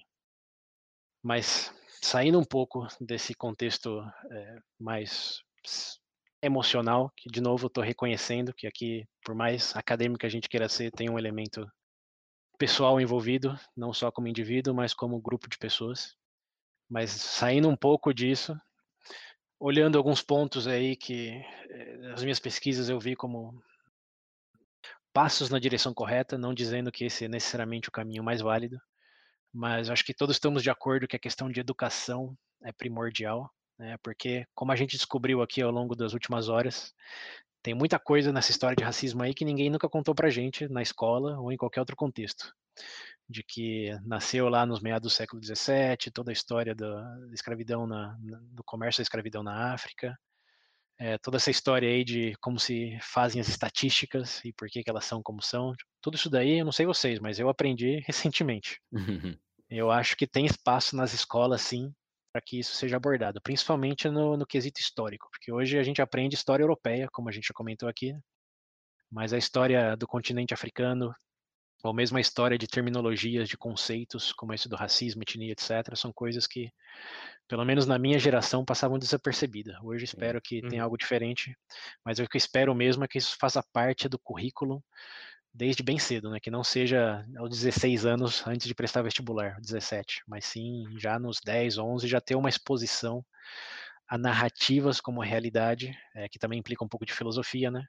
Que é essa questão de, de, que nem tudo que a gente escuta são coisas que existiram desde sempre e uhum. nem tudo que a gente enxerga como categoria representa um, um conceito de essência, de essência sobre aquilo que a gente está descrevendo. Isso acho que já fica mais na filosofia. Mas enfim, o ponto é tanto matéria história como como filosofia, acho que na educação primária deveriam incorporar um pouco mais dessa, desses fatos e dados que compartilhamos aqui, para que as pessoas cresçam sabendo que sim, é, um, é uma construção social e essa visão de essência é meio fajuta, né, porque a gente já falou as razões. Então, acho que um pouco do que o, o Daryl Davis estava fazendo era justamente esse trabalho de educar as pessoas, de mostrar, ó, a minha essência não é ser negro, a minha essência, na verdade, não, não realmente existe, mas ela implica é, que eu sou uma pessoa que gosta de tocar música, me dediquei a isso, aprendi a fazer isso e consigo tomar cerveja com você aqui. Uhum. Então, se for dar uma essência, é uma essência de que eu sou humano como você e podemos ser amigos se compartilhamos os mesmos interesses. É, uhum. então, Acho que o que ele tá, o que ele fez ao longo do livro, né, ele não convenceu só uma pessoa do Ku Klux Klan, ele convenceu uhum. até hoje, é, segundo ele mesmo, não tem como comprovar isso, né, mas mais de 200 membros do Ku Klux Klan uhum. deixaram de ser porque passaram a, bom, até essa exposição que eles não tinham antes, né, de, de realmente falar e de ter uma interação e descobrir que todas as premissas, as narrativas que eles tinham como verdades imutáveis não eram bem assim. Eu acho que isso dá para começar na escola já, não precisa de um Daryl Davis encontrar você no bar. É, dá para fazer isso antes. E outra coisa, além dessa, dessa questão de, de educação aí, é a questão de, de humanização, de representatividade, que é como você não acredita numa narrativa quando você tem é, muito mais representatividade, como a gente começou falando, em partes negativas do que positivas da sociedade. Hoje já tem mudado, né? Já tem exemplos mesmo nos Estados Unidos de presidente é, desse grupo racial, já tem alguns exemplos de é, juízes na Suprema Corte, de uhum. diretores, mas se a gente olha no geral, é minoria. E óbvio que a gente chega numa questão aqui, tá? Mas a maioria do país é o quê? O que nos Estados Unidos ainda é, tem uma questão de, acho que a população negra lá está em 15%, se eu não me engano, enquanto aqui no Brasil se você aglomerar os pardos nesse grupo racial, você dá mais de, uhum. de 70%. Né? E esse, mesmo se você pegar pardos, é, negros e pardos, como um grupo só, qual é a representatividade deles na nossa liderança, na nossa política, é, no nosso sistema jurídico, etc, etc. Você vê que está bem não representado, né? Por todas as razões que a gente falou, mas é, é, um elemento nessa narrativa. Como você acredita que não tem nada essencialmente diferente nessas pessoas, que elas podem ser tão inteligentes quanto, podem não, né? São tão inteligentes quanto, é, tão capazes quanto, se você não vê isso ao seu redor em termos de é, os líderes. É, então aí que eu acho que entra um pouco sim da questão de cotas, que a gente já falou lá no episódio do VB aqui. É, naquele momento eu tinha dito que eu era contra a cota racial, porque eu via como uma bolha dentro da outra, e a questão da, da bolha social era muito maior do que a racial, e você resolvia uma, você resolvia a outra por consequência. Não sei se vocês lembram disso. Mas eu, eu, eu, fui, eu fui um defensor dessa perspectiva aí, de que era mais efetivo focar no, na classe econômica do que na, no grupo racial, porque, como a gente sabe, tá, tá, bem representado um dentro do outro. Né? Então, tem uma bolha dentro da outra. Mas eu mudei essa perspectiva aí é, por duas razões. A primeira foi o contato com todo esse material aí que, que me, me fez internalizar melhor essa questão de, de, por mais que raças realmente não existam, é, elas existem de uma maneira prática de que as pessoas enxergam isso e as estruturas sociais ainda se balizam por meio disso. Então, uma coisa meio que Harry Potter existe? Não, mas você compra roupa com, com nome, vai assistir filme, existe dinheiro, como é uma realidade, por mais que não seja biológica, é uma realidade que, que convivemos nela e vivemos nela. E uma das maneiras de mudar essa percepção é para uma inclusão que acho que infelizmente tem que ser forçada, porque não dá para você organicamente melhorar isso em um tempo é, propício. Você pode, uhum. idealmente, claro, garantir que toda comunidade carente tem uma escola tão boa como uma, um real um lugar mais mais cêntrico, uma região urbana mais desenvolvida, ou mesmo escolas privadas. Tipo, ideal seria isso, né? Toda escola é, básica, toda educação básica é tão boa quanto a particular em qualquer lugar do Brasil. Uhum. Mas a gente sabe isso é, é utópico e o tempo para fazer isso, mesmo que, sei lá, um, eu não, não quero falar em, em, presidente, mas vamos pensar no, ditador. Tem um ditador benévolo no Brasil que fala: ah, vou investir 80% do PIB na educação básica agora para igualar isso. Mesmo que isso acontecesse, iam demorar uns 20, 30 anos para chegar nesse ponto. E como a gente falou, a história da marginalização desse grupo aí não, já vem de séculos. Então, falar que é, vamos deixar para depois para fazer da melhor maneira, não sei se é um discurso que casa bem. Antes eu entendia como algo entendível, é, mas agora eu vejo como uma intervenção sim necessária para mudar essa percepção de que sim, essas pessoas não tiveram oportunidades, mas podem estar e devem estar em lugares é, como pessoas de outros grupos é, e não vão conseguir, infelizmente, por causa do, de todo esse contexto. Mas com uma ajudinha aqui dessa cota, consegue a maioria se dá bem, como a gente já tinha falado lá no, no episódio mesmo. Quem entra por cota diferente do que diz o, algumas crenças aí, não abandona a universidade, não abandona o curso, se forma e sim tem um caminho para um sucesso aí é, na carreira. E eu falo disso não só com perspectiva de Brasil para brasileiro, porque assim tem estudos da UFMG aí, da da UNB também, que agressivamente focou nessa questão de costa racial e provou que é, com cota racial, eles tiveram muito mais inscritos e participantes do grupo racial do que com cota socioeconômica. É, então, esse era um dado que eu não tinha daquela vez e que eu tenho agora. Se você tiver uma cota socioeconômica apenas, a porcentagem do grupo racial não muda. Mas se você tiver uma, é, uma cota explicitamente racial, sim, você vai ter uma maior representatividade no seu grupo de alunos e futuros professores e profissionais por causa dessa cota. E isso foi validado por um instituto de instituições de ensino superior nos Estados Unidos em 2020, é bem recente, que externamente eles fizeram esse estudo aí e viram que as faculdades brasileiras que tinham cotas raciais aumentaram a representatividade de grupos de minorias raciais, aqueles que só tiveram socioeconômica não, que ficou no mesmo, é, no mesmo patamar é, de escolas privadas, de universidades privadas ou, ou, sem cota. Então esse agora é um dado. Antes era, não era, mas agora é. Realmente funciona e aumenta essa representatividade que, de novo, não é o mundo ideal, mas dado todo esse contexto aí, é, é o mais efetivo em colocar essas pessoas numa situação de poder, porque isso no fim do dia, não sei que vocês já assistiram um filme aí, One Night in Miami. Acho que você viu, né, William? Assisti. É, é, tem, tem todo o discurso. É, esse é um que eu recomendo, que eles fazem Sim, uma. Melhor do que aquele do Judas lá que foi plástico. É, é, não vamos discutir cinema aqui. O ponto desse filme é One Night in Miami. Eles fazem um encontro fictício entre o Muhammad Ali, o, um cantor famoso lá que eu não vou lembrar o nome, e o Malcolm X. São três símbolos grandes lá que vinham de, bom, um do mundo atlético, outro do mundo musical e outro do, do movimento de direitos civis, né? Eles fazem esse encontro fictício num quarto de hotel lá por uma noite. Eles discutem tudo, muito do que a gente está discutindo aqui, Sim. mas naquele contexto da década de 60 nos Estados Unidos. E uma das coisas que eles dizem em algum momento é que você pode falar de infinitas vertentes do racismo, mas é, é sobre poder. É, no fim do Sim. dia é quem tem poder de decidir o que, de influenciar o que. E isso é algo que esse grupo racial não tem. Não tem o poder que eu falar quem, quem que vai decidir é, mudar o, a abordagem policial a nível né, do país, ou a nível local, ou mesmo um presidente, ou mesmo é, a maioria num, num comitê jurídico. Quem que pode decidir ter políticas diferentes para esse grupo? Não são eles mesmos.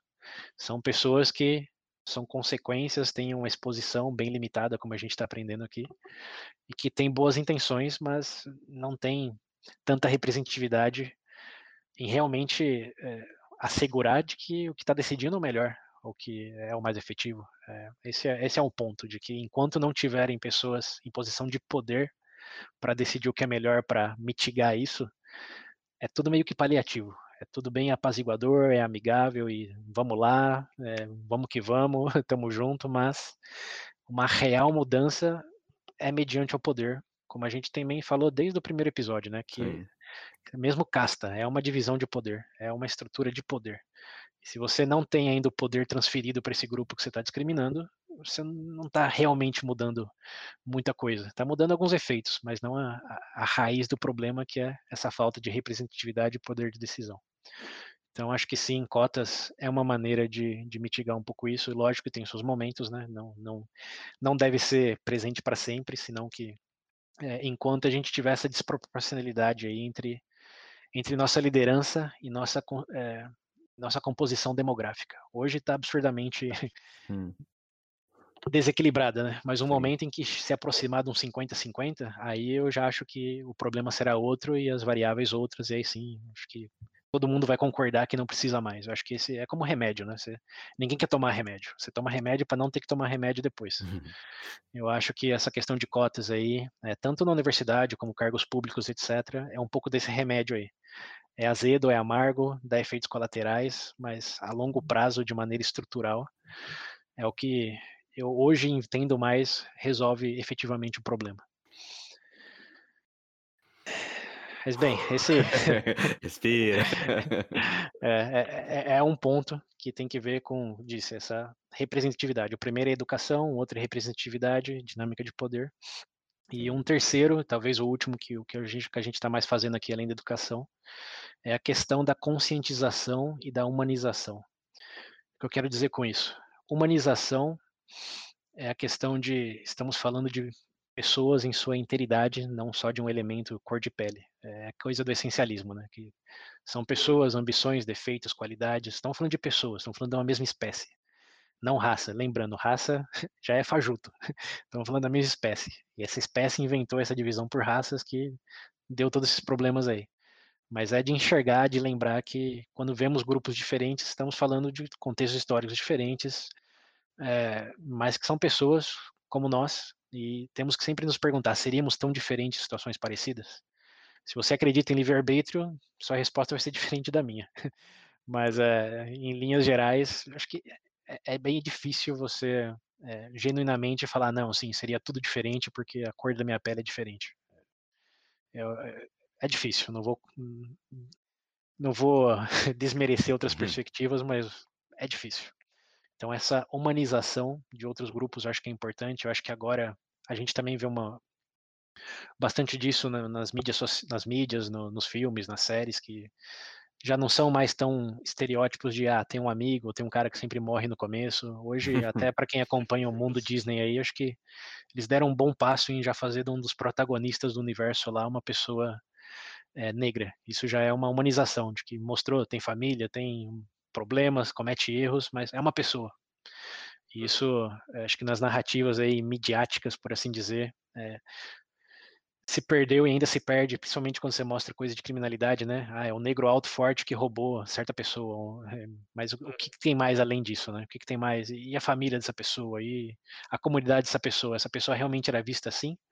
Ou foi uma, uma coisa pontual? Não estou falando de novo para não cair naquela armadilha do Pedro de justificar coisas, mas é um elemento de o que mais tem aí? E não só ah, é esse tipo de gente. Eu acho que esse tipo de gente é onde está o, o calabouço, o precipício do que perpetua essa atitude racista, que você está resumindo no tipo de pessoa. Não, é pessoa com várias outras é, qualidades e variáveis no contexto.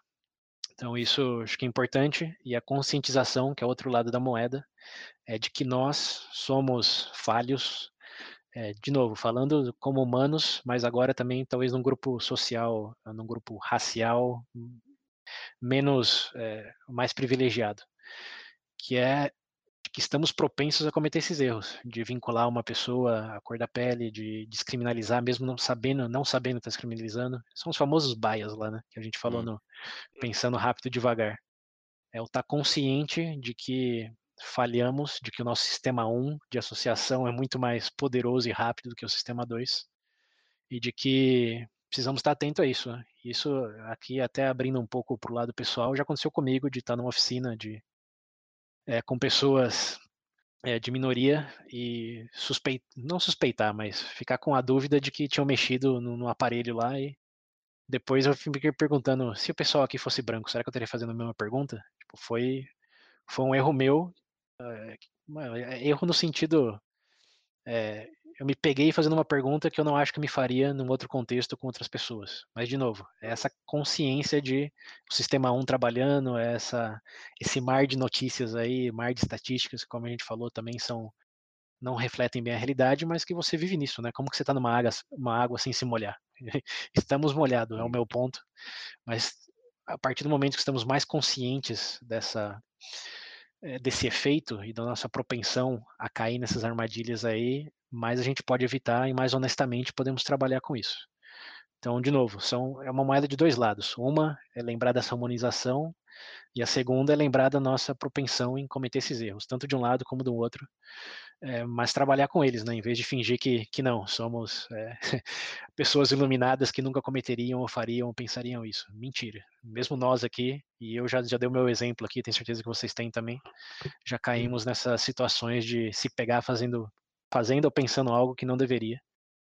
É, mas o segredo está em tá atento a isso, está consciente disso, né? Que se, se não fosse a consciência, simplesmente viver com isso, nunca se questionando. Mas por sorte, temos o vocabulário e o conhecimento para sim fazer essa consideração. E a nível individual, acho que isso é importante, e a nível social, vai junto com a questão da, da educação. Aí. Acho que esses treinamentos de trabalho, de escola, de é, sensibilidade é, racial, de tendência, tendenciosas, bias, essas coisas aí, acho que tem o seu papel, sim, ao contribuir nessa essa mudança de narrativa aí, de que não é assim, é que foi assim, tem sido assim, tanto de um lado como do outro, mas pode ser diferente com base nesses pequenos preceitos ou grandes preceitos e pequenas atitudes.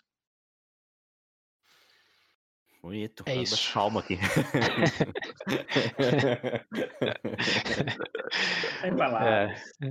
é, é, mas não, não tô discursando, tô realmente compartilhando não, sim, sim pontos que eu acho que são importantes. Infelizmente, acho que são meio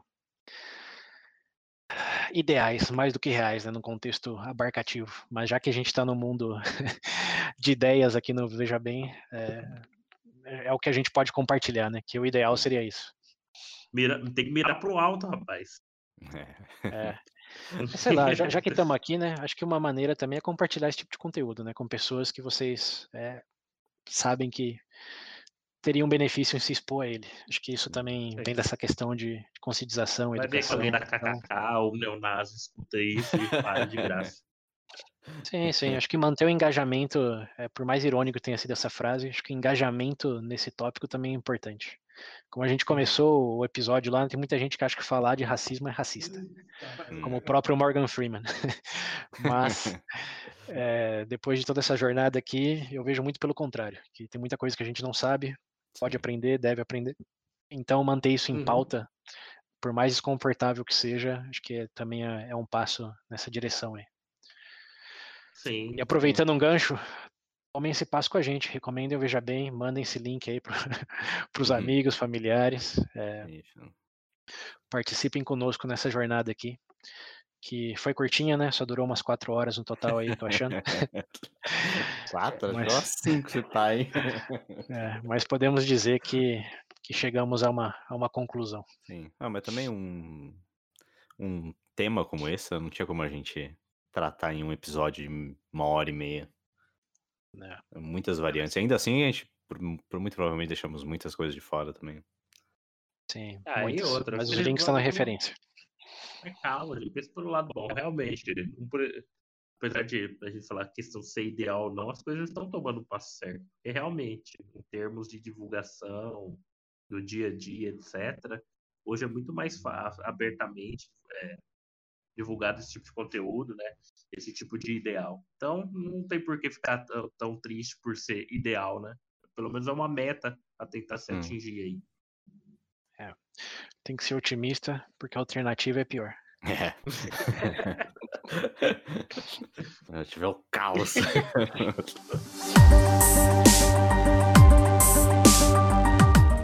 Bom, senhores, então podemos finalizar esse, esse Por papo. favor. Então tá bom. Uhum. Bom, como, como o César disse aí, é, compartilhem, né? O William Essa, tá- essa nossa o William tá conversa. aqui. emocionado. O William tá emocionado pra fazer o encerramento. Compartilha essa nossa conversa aí. Você sabe que a gente tá em todas as plataformas, no YouTube, inclusive. Então, compartilhem, como o César disse aí. É uma, é uma das formas de, de melhorar isso, né? Ah, E e esse daqui é um bom episódio pra você. É, pra você que gosta de é, engajar nas redes sociais aí, ó. Indique esse episódio pro pessoal. Você que gosta de discutir, etc. Esse, é- eu acredito que esse episódio dá bastante conteúdo aí pra quem é do time que, que gosta de ir na internet e ficar falando. É, e, e agora que saiu a versão do Snyder lá de 4 horas, não tem desculpa de que é longo, não. É, Se todo mundo viu esse, você exatamente. pode escutar isso aqui também. Ah, você É consegue verdade. assistir aquilo por quatro horas, você consegue ouvir a gente. Quando você tá correndo, sei lá, fazendo qualquer coisa aí. Aprendendo, É. né? Que o Snyder você não vai E aprender aprendendo. absolutamente nada. Porra nenhuma. É. Bom, para quem quiser fazer isso com a gente também, lembrando, estamos presentes em várias mídias sociais aí, incluso no WhatsApp, que para quem não lembra o número é 19 98 908 1238. Repetindo, 19 98 908 1238. E segue a gente lá no Instagram também, que de vez em quando eu vejo um- uns pingados lá que começa a seguir a gente. Então, seguem lá que quanto mais vocês seguirem, né? Quanto mais perto vocês estiverem ali da gente, mais vocês vão saber quando a gente lançar alguma coisa, tiver alguma novidade, etc. isso. E pra Mais interagir impacto. também, né? Se quiserem mandar alguma mensagem pra gente. Uhum. Uhum.